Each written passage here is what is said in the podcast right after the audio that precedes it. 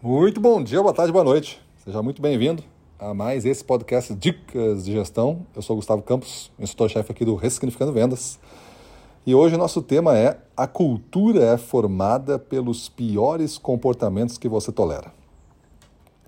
Vamos falar de cultura de performance? Você deve sentir isso na pele, né? Você gostaria que a sua equipe fosse mais motivada, mais engajada, mais envolvida com o cliente, mais envolvida com o crescimento, que buscasse crescimento acima da meta, que estivesse sempre brigando por um pouquinho a mais do que está entregando. E isso é uma cultura de alta performance. A partir dessa definição de espírito de grupo, nós vamos começar a baixar a régua até encontrar onde você está.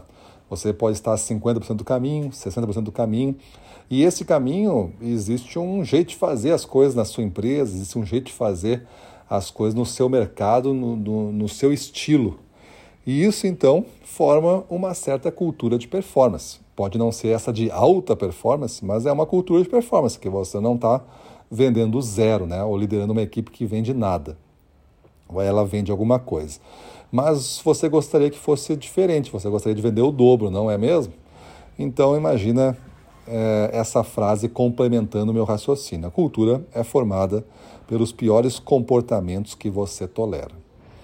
Cada coisinha que você tolera, cada desvio de rota que você tolera, cada quilo, peça, litro, unidade real que você tolera que não seja uh, atingido da meta, isso vai gerando uma certa cultura. Você já deve ter ouvido falar, ou pelo menos vivenciado, aquela coisa que a cultura dos 80% da meta já é bom.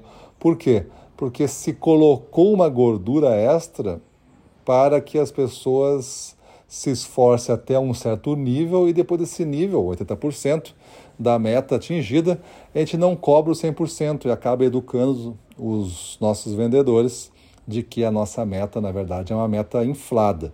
Nós não temos uma meta de 100% como alvo, a gente tem de 80%. Esse é o 100% na real. Todas as artimanhas, essas coisas que vai se criando na, é, com o tempo, é, aquele vendedor que está lá, não, não, vende nada há meses, aquele representante né, que não está mais ligado à nossa pasta, e nós não demitimos ele, porque não queremos encerrar o contrato e ter que pagar alguma certa indenização, aí ele fica lá. Acaba também sendo um comportamento que a gente tolera. E isso vai formando uma certa realidade e isso vai servir então de base do alcance, da altura que você consegue atingir de performance.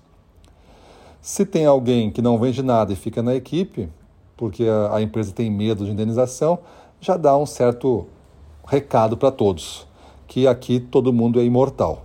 Começamos e vamos até morrer, porque ninguém é colocado para a rua aqui só com medo de pagar alguma indenização.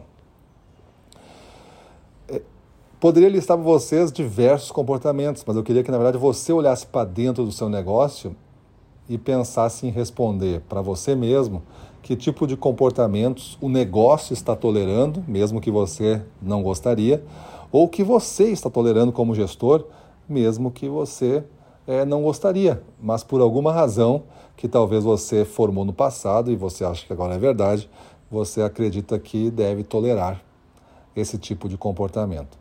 Talvez aquele vendedor que sempre se atrasa para a reunião, aquele vendedor que nunca vai na reunião, aquele vendedor que nunca quer que você vá a campo junto com ele, aquele que fica bravo quando você fala com os clientes dele.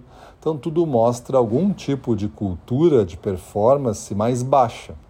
Mesmo que se venda bem, eu tenho certeza que poderia vender muito mais se tudo isso fosse resolvido. E eu acho que você também sabe disso, porque você pode estar já imaginando esse tipo de comportamento na sua equipe. Então, pessoal, pense aí. A cultura é formada pelos piores comportamentos que você tolera. O que hoje você está tolerando e definindo a sua cultura. É isso aí, vamos para cima deles.